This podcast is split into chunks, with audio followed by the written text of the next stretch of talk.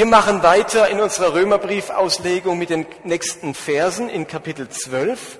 Und zwar geht es heute um die Verse 17 bis 19. Ich lese euch mal vor, wenn ihr eine Bibel habt, dann könnt ihr mitlesen oder an der Leinwand mitlesen.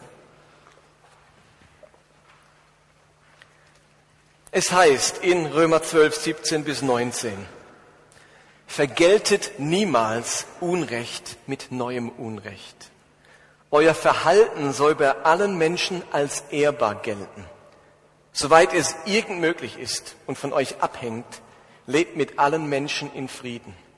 Recht euch nicht selbst, meine Lieben, sondern gebt Raum dem Zorn Gottes. Denn es steht geschrieben, die Rache ist mein. Ich will vergelten, spricht der Herr.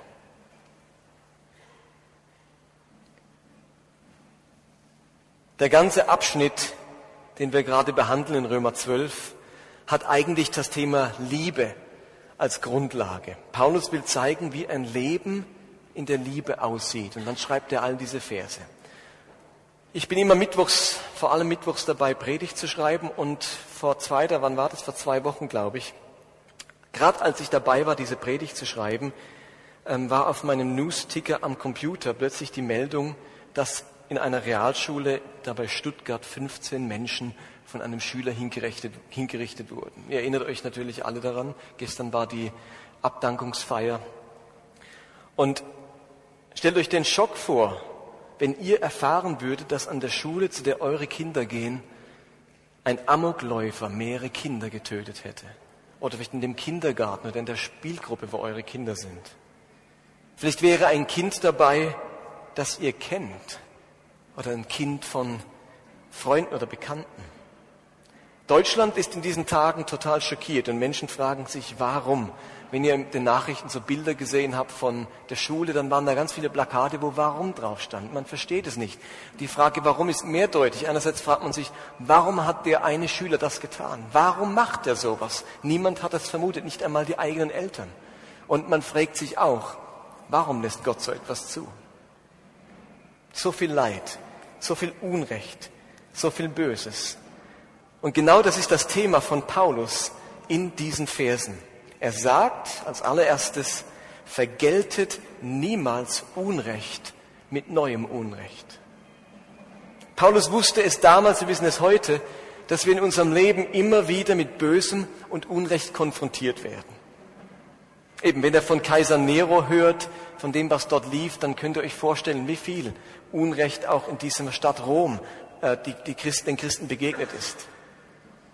Von diesem Bösen und von diesem Unrecht, da sind wir entweder Zuschauer, wir sehen das, wie jetzt bei dieser Schule, oder wir sind selbst Betroffene. Und wahrscheinlich könnt ihr euch alle Situationen ins Gedächtnis rufen, wo ihr unter Unrecht gelitten oder, es, oder mitgelitten habt. Vielleicht eine Ungerechtigkeit oder Bosheit an eurer Arbeitsstelle, Mobbing an der Schule, Böses von Nachbarn, Unrecht durch Behörden, Gemeinheiten von Freunden. Egal ob wir Christen sind oder nicht, wir wären weltfremd, wenn wir nicht zugeben würden, dass uns immer wieder Unrecht und Böses auf dieser Welt begegnet, von dem wir selbst betroffen sind, unter dem wir leiden und das uns viel Ärger und Kraft kostet. Die Konfrontation mit Unrecht und Bösen ist ein so fester Bestandteil des Lebens, dass Paulus den Römern vermitteln möchte, wie sie damit umgehen können. Die Frage, die wir uns also heute anschauen möchten, die zentrale Frage ist, wie kann ich als Nachfolger Jesu mit Bösem und Unrecht, das mir geschieht, umgehen? Okay, habt ihr die Frage verstanden? Um das geht's heute Abend. Wie kann ich als Nachfolger Jesu mit Bösem und Unrecht, das mir geschieht, umgehen. Paulus gibt in den nächsten Sätzen mehrere Antworten, die zusammengehören und gemeinsam Sinn machen.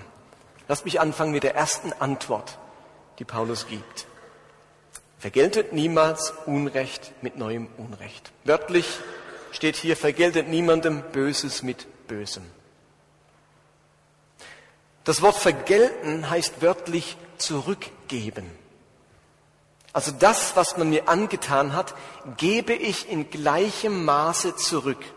dieses Zurückgeben, dieses Vergelten, Heimzahlen, das ist ein Gefühl, das wir nur zu gut kennen.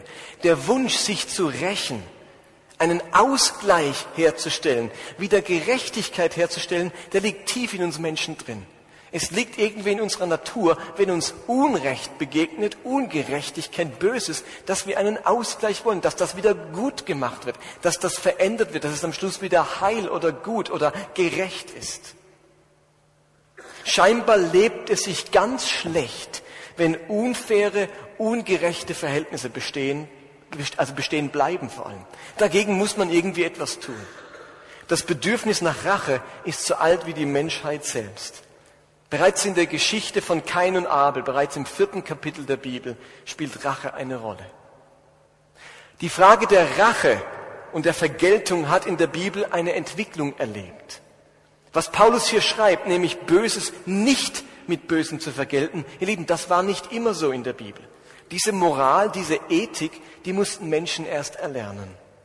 Im Verlauf der biblischen Geschichte haben Menschen das Vergeltungsrecht unterschiedlich gehandhabt.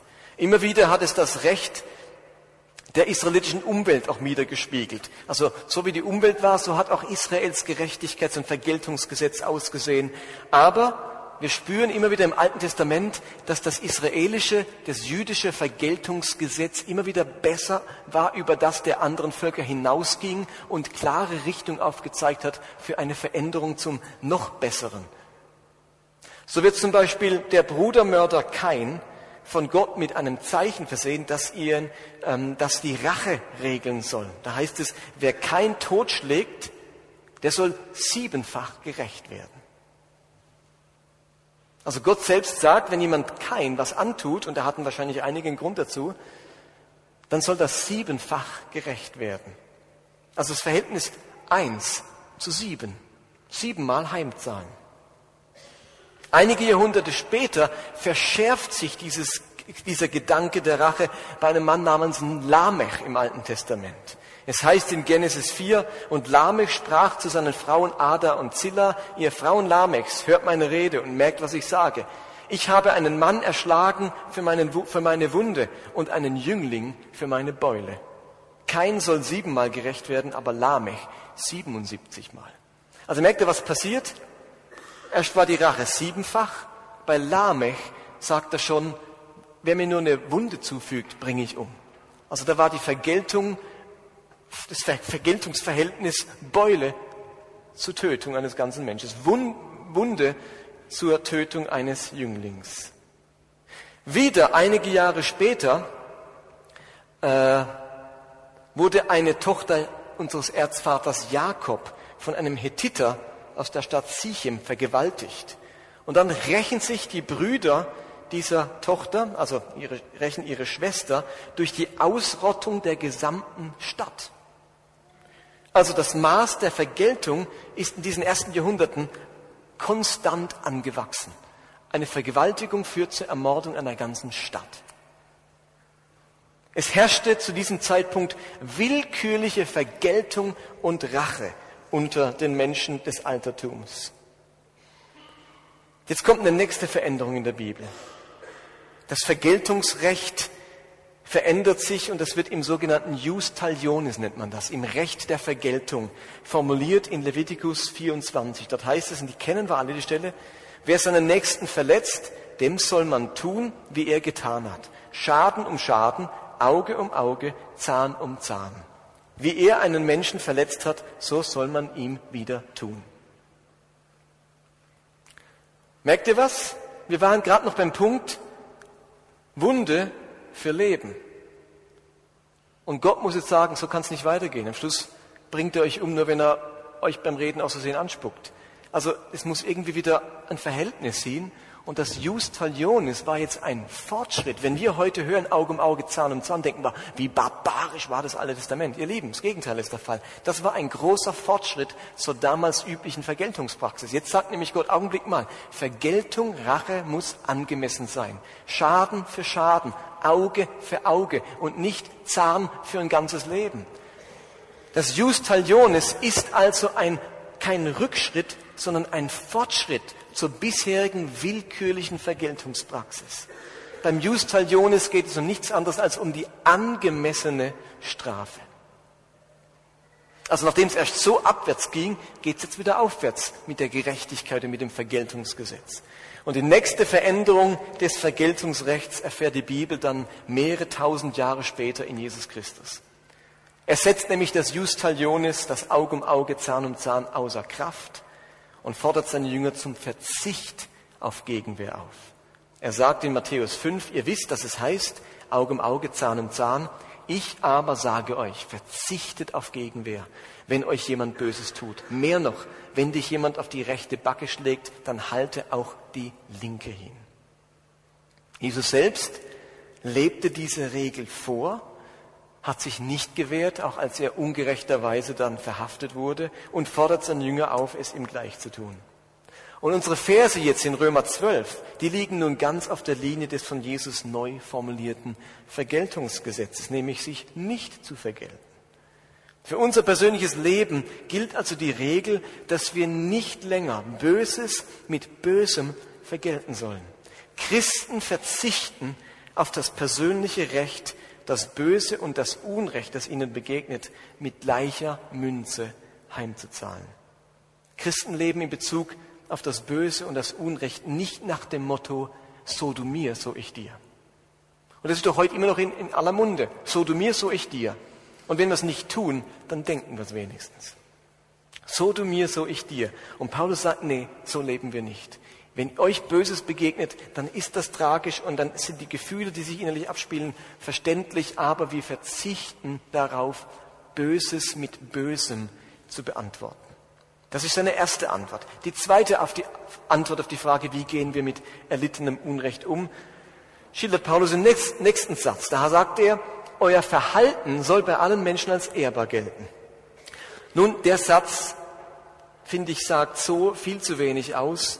Der steht nämlich wörtlich, steht hier was viel clevereres. Nämlich wörtlich heißt es, überlegt vorher, was in den Augen aller Menschen als gut angesehen wird.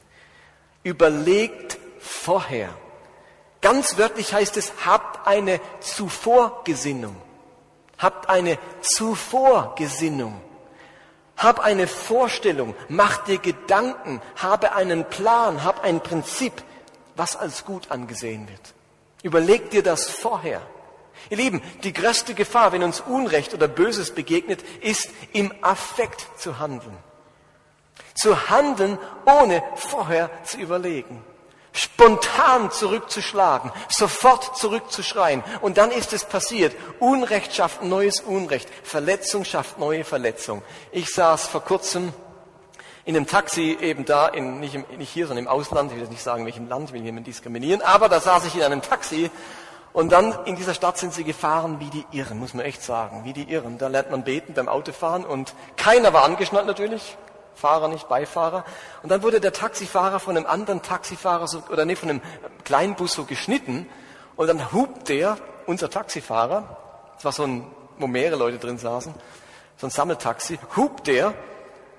Und dann bleibt der auf der befahrenen Straße, der, der, der Kleintransporter, einfach mitten auf der Straße stehen, reißt die Tür auf und schreit was raus. Unser Taxi musste natürlich anhalten und äh, dann ging die Tür von unserem Taxifahrer aus, auf. Er stand auch auf aus dem Auto und beide begegnen sich auf dieser Straße.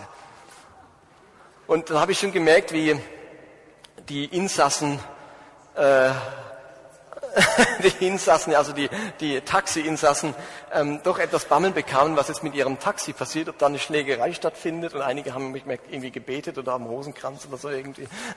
Das war also eine interessante Erfahrung, wie so spontanes Unrecht, der fand sich jetzt irgendwie so Unrecht behandelt, weil der da hupt, hat sich da hoch eskaliert, die so typisch männliches Testosteron, Adrenalin, äh, schaukelt, die Frauen haben in dem Taxi, haben nur mit dem Kopf geschüttelt, wie kann man sowas machen?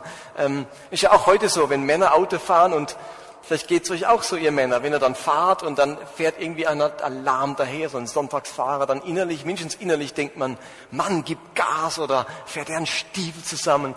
Und wenn die Frauen am Steuer sitzen, dann erlebt man solche Reaktionen gar nicht. Die, die passen sich dann dem Sonntagsfahrer an. Und, und wir sitzen dann neben den Frauen und denken, Mensch, fährst du einen Stiefel zusammen, oder? Also dem ist Unrecht geschehen, dem Ta er meinte, ihm ist Unrecht geschehen, dem Taxifahrer, und es hat sich sofort spontan im Affekt eine Quasi-Schlägerei auf der Straße ergeben. Ich glaube, wenn uns Unrecht begegnet, ist die größte Gefahr, im Affekt zu reagieren. Ich glaube, dass die, die meisten Menschen in dem Moment, in dem sie verletzt werden oder ihnen Böses angetan wird, überfordert sind, christlich, liebevoll und Jesusmäßig zu reagieren. Im Affekt reagiert man nicht so leicht, Jesusmäßig. Habt ihr das schon gemerkt? Wenn dich deine Kinder aufregen, dann passiert im Affekt das Gegenteil. Ich habe sie angeschrien, bevor mein Hirn geschaltet hat. Also im Affekt tun wir das Widerwort, das, das böse Wort erwidern, tun wir zurückschreien, beherrschen wir uns nicht. Es ist schwierig, im Affekt liebevoll zu reagieren. Es sei denn, ich habe mir vorher überlegt, wie ich reagieren möchte, wenn man mir Unrecht tut. Ich brauche eine Gesinnung, eine Zuvorgesinnung, wie ich reagieren werde, bevor ich in die Situation gerate, dass ich reagieren muss. Das will Paulus sagen. Überlegt euch vorher, was ihr tut, wenn euch Unrecht begegnet. Überlegt nicht erst, wenn es passiert ist, denn dann ist die Chance groß, dass ihr falsch reagiert. Und das ist eigentlich gar nicht so eine schwere Kunst und kein unlösbar, unlösbares Rätsel. Paulus sagt, überlegt vorher, was in den Augen der meisten Menschen jetzt gut wäre. Was sind ganz allgemeine Prinzipien des menschlichen Verhaltens, die eben nicht böse, sondern gut sind. Lasst mich euch ein paar Beispiele, ein paar Prinzipien nennen, die der normale Menschenverstand uns wohl sagen würde. Also, mir geschieht Unrecht, man beleidigt oder verletzt mich, aber ich werde nicht handgreiflich. Ich bleibe höflich. Das sage ich mir vorher. Das sagen wir uns jetzt. Wir malen uns eine Situation aus. Mir geschieht Unrecht. Jemand ist ganz gemein zu mir. Und jetzt sagen wir uns im Voraus, wenn mir sowas passiert, bleibe ich höflich werde ich nicht handgreiflich. Das denkt man sich, muss man gar nicht dazu sagen, aber das passiert immer noch. Ich werde nicht laut. Ich sage nichts Beleidigendes. Ich hege und pflege keine negativen Gedanken. Ich versuche mich so schnell wie möglich wieder zu beruhigen. Ich warte mit meiner Reaktion lieber ab, als sofort etwas zu entgegnen. Es gibt auch den Tipp, zähle rückwärts von 100 auf 0. Die Kunst ist vor allem rückwärts, ist dann anstrengend. Und bis man dann bei 0 ist, hat man sich schon wieder abreagiert. Wenn man sofort antwortet, ist die Gefahr eben groß, dass man doch Böses mit Bösem vergolten hat. Mir gelingt es ja schon oft genug nicht, wenn ich mir ähm, wenn ich mir es vorher überlege, gelingt es mir oft genug schon nicht. Aber erst gar nicht, wenn ich mich auf meine spontanen Fähigkeiten verlasse und auf die angewiesen bin. Und deswegen sagt Paulus, wenn euch Böses begegnet, überlegt vorher, wie ihr reagieren werdet. Dritte Antwort, die Paulus gibt auf den Umgang mit Unrecht, wenn wir damit konfrontiert sind, Vers 18. Soweit es irgend möglich ist und von euch abhängt, lebt mit allen Menschen in Frieden soweit es irgend möglich ist und von euch abhängt, lebt mit allen Menschen in Frieden.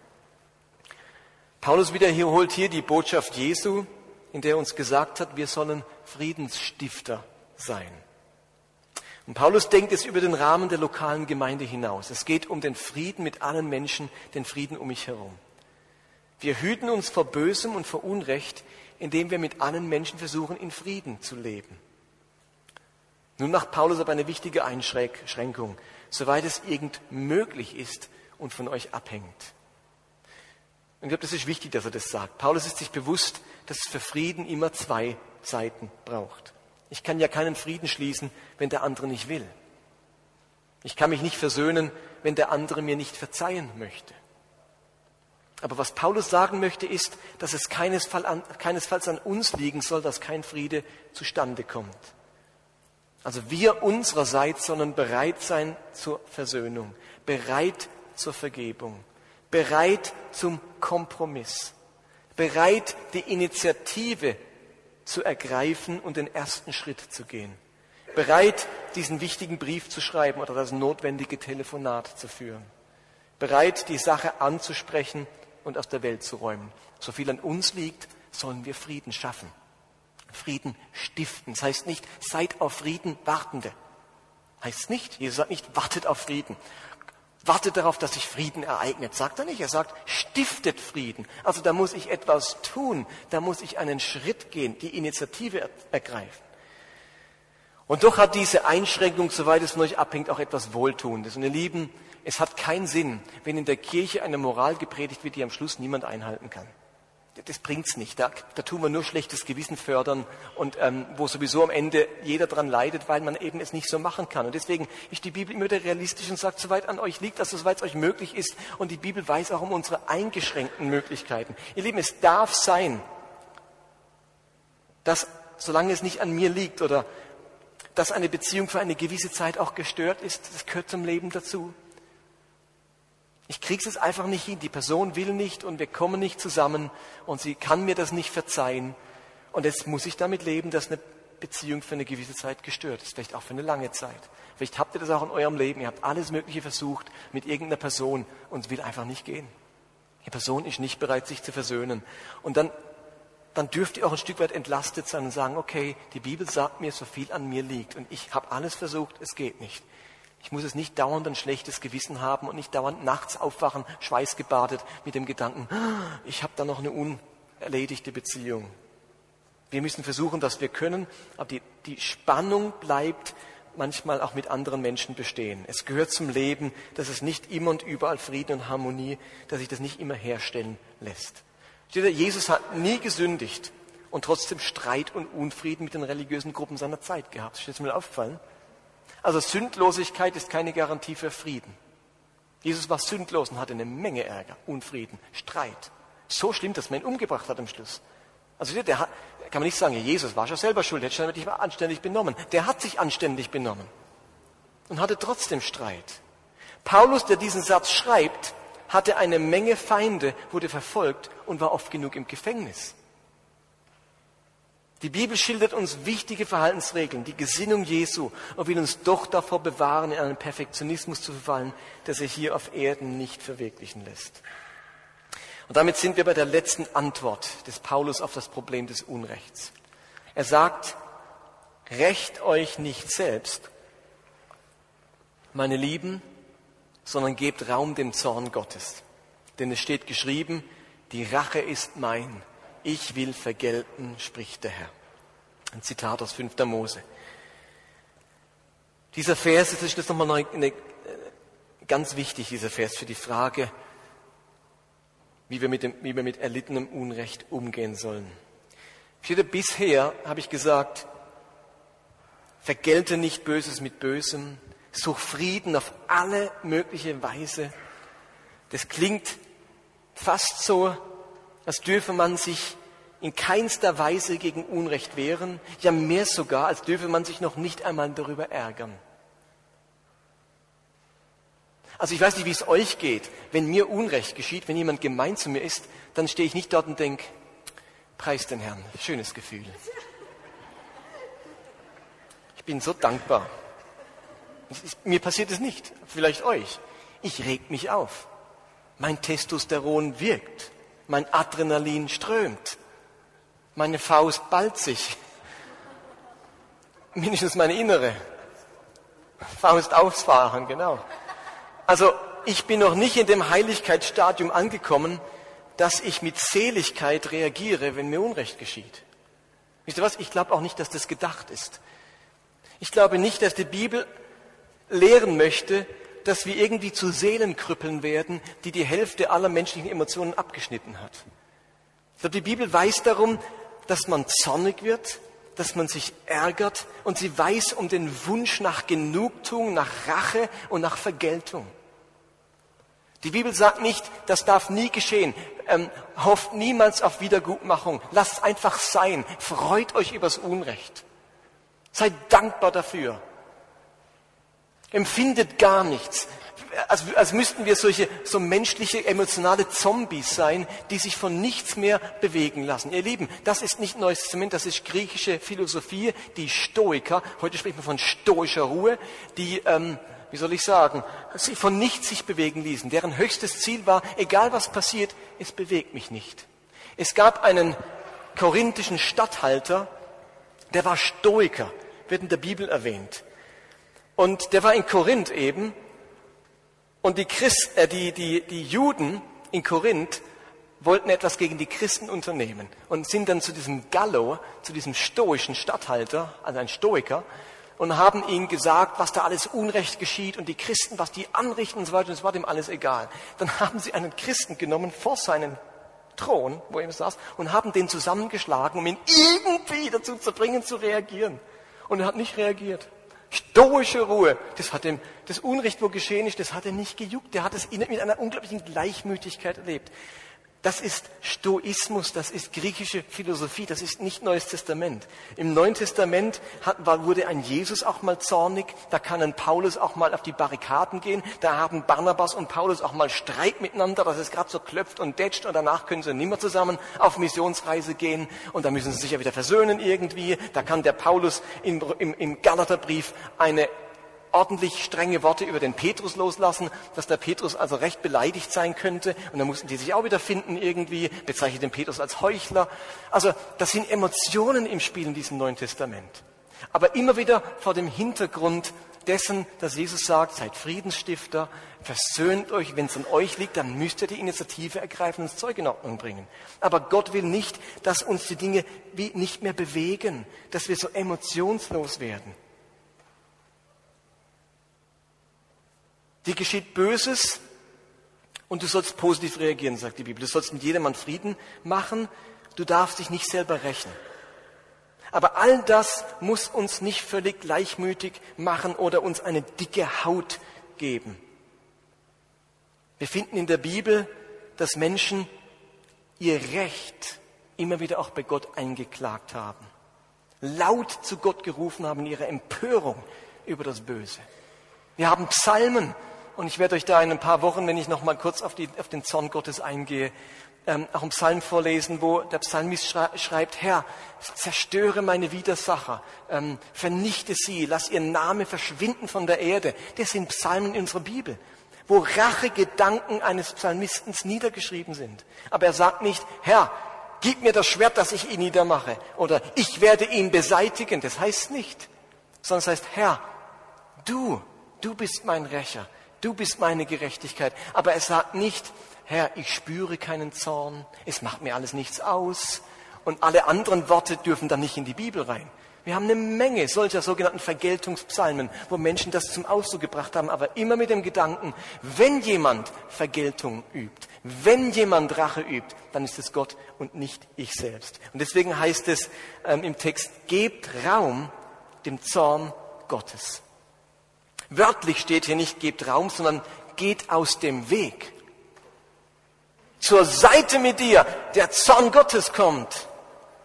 Geh aus dem Weg oder mach den Weg frei für den Zorn Gottes.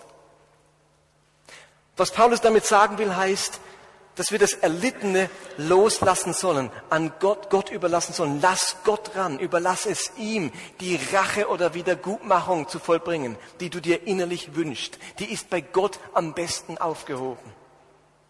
Und diese Aufforderung wird begründet von Paulus mit der Aussage, dass Gott versprochen hat, die Rache ist mein, die gehört mir. Ich will vergelten. Wenn die Rache Gott gehört, gehört sie nicht dir und nicht mir. Gott möchte sich das Recht auf Rache und Vergeltung vorbehalten. Gott rächt und vergilt das Böse, indem sein Zorn darüber ergeht. Und nun stellt sich zum Schluss die Frage, wie rächt denn Gott das Böse? Wenn ich aus dem Weg gehen soll, was passiert denn jetzt? Wie kommt der Zorn Gottes über das Böse?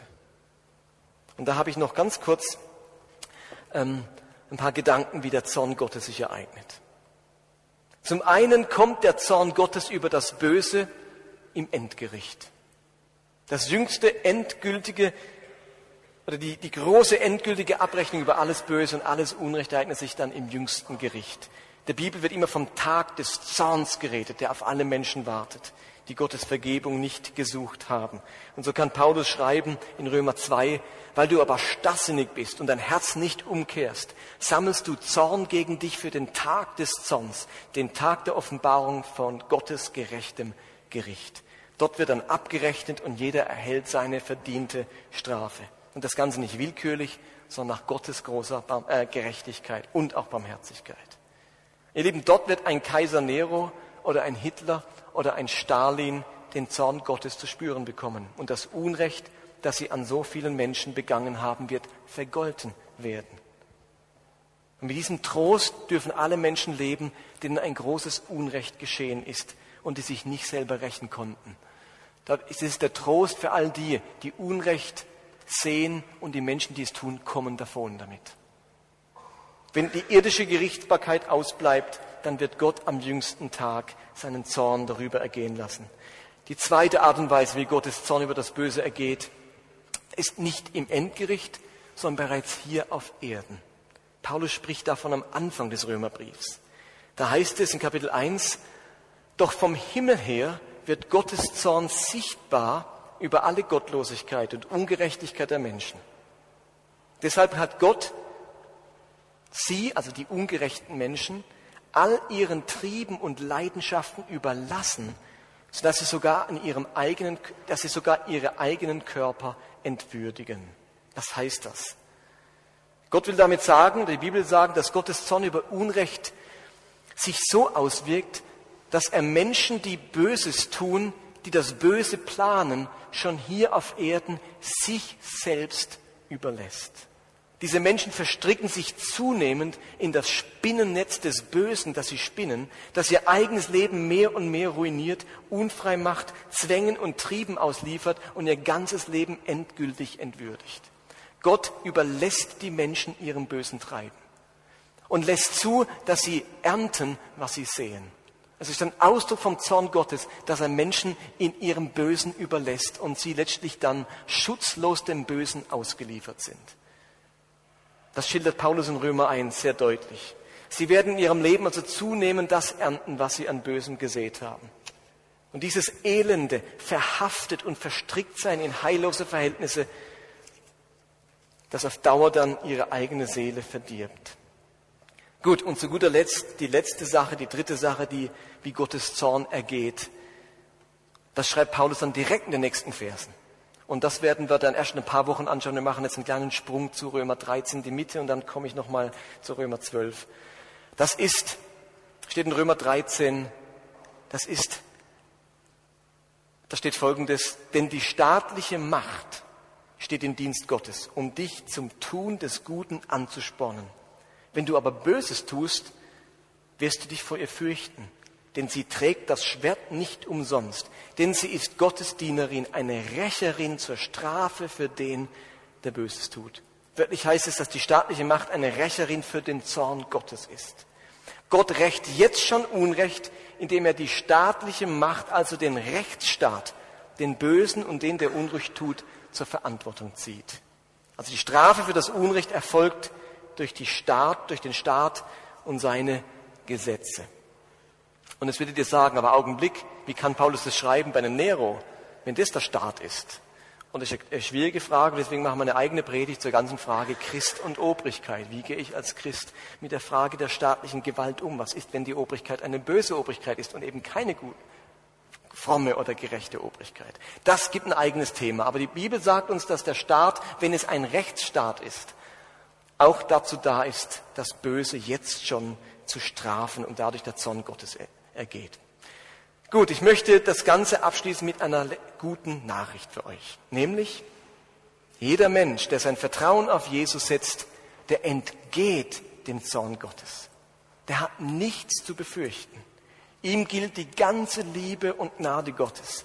Jesus hat einmal gesagt, wer an den Sohn glaubt, der hat das ewige Leben. Wer aber den Sohn, nicht an den Sohn glaubt, der wird das Leben nicht sehen, sondern der Zorn Gottes bleibt auf ihm. Und Paulus schreibt in Römer 5, Gott beweist seine Liebe gegen uns damit, dass Christus für uns gestorben ist, als wir noch Sünder waren. Wie viel mehr werden wir nun, nachdem wir durch sein Blut gerechtfertigt worden sind, durch ihn vor dem Zorngericht errettet werden. Jesus hat uns durch sein Blut gerettet vor dem zukünftigen Zorn Gottes. Und das beste Symbol für das Blut Jesu ist und bleibt das Abendmahl. Und ich hätte gern, dass wir miteinander aufstehen und einen Vers aus 1. Thessalonicher 1, Vers 10 laut lesen, als Bekenntnis für das Abendmahl, das wir jetzt feiern wollen. Dort wird bekannt, was Christus für uns getan hat und wie es uns vor dem Zorn Gottes bewahrt. Kannst du eins, ja, da unten steht's, genau, das fettgedruckte. Lasst uns miteinander das Wir sind zusammen lesen. Wir sind zu dem wahren und lebendigen Gott umgekehrt, um ihm zu dienen und auf seinen Sohn zu warten, der aus den Himmeln zurückkommen wird, auf Jesus, der uns vor dem kommenden Zorn rettet. Amen.